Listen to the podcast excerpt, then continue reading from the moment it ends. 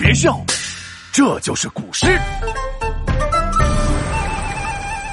惠崇春江晚景，北宋苏轼了不起，诗词书画样样行，精通厨艺也爱美食，自创菜品传遍古今，好友惠崇画春景，苏轼献上题画诗。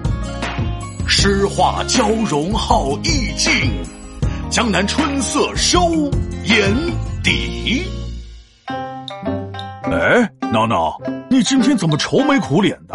唉，没想到我聪明伶俐的闹闹也会被一篇看图写画给难住。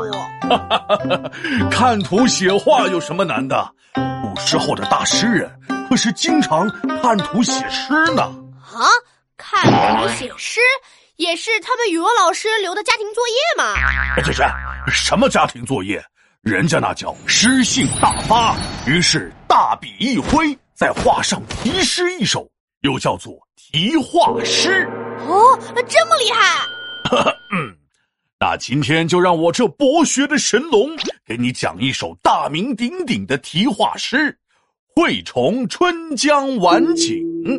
惠崇呢，就是画这幅画的人。他是北宋有名的和尚，非常擅长画鹅呀、鸭呀、鹭鸶啊，而这些小动物。春江晚景就是这幅画的名字，画的就是一幅鸭子嬉戏的景象。我更想知道，给这幅画写诗的人是谁？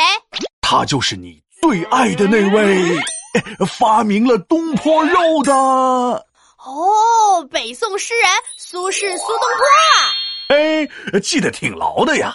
苏轼不仅诗写得好，还是一位美食家，不折不扣的大吃货。就连这首诗里也都是好吃的。哦，有好吃的是什么？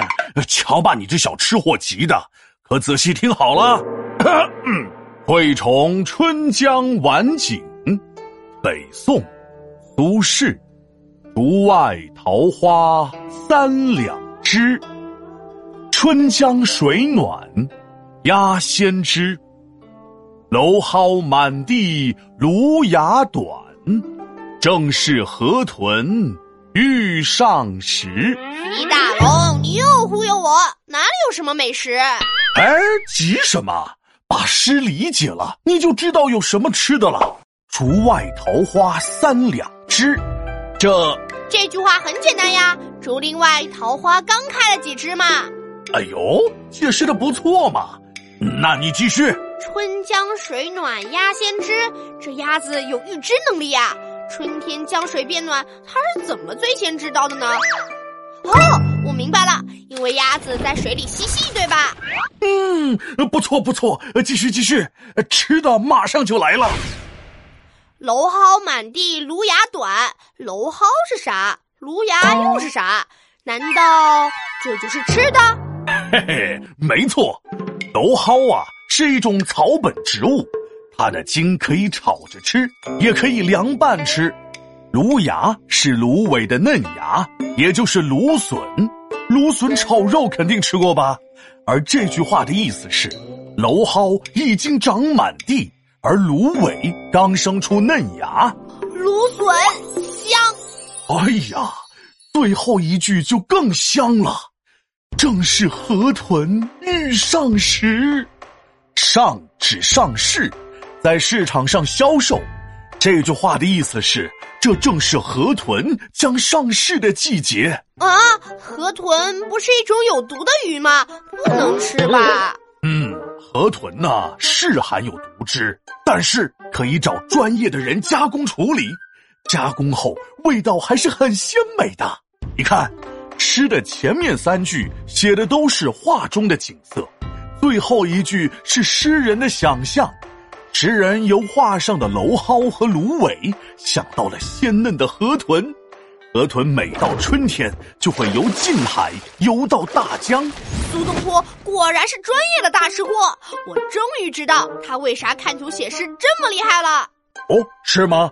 你倒说说看。嘿嘿，他看图写诗的时候，心里一定想着好多好多的美食。什么呀，闹闹！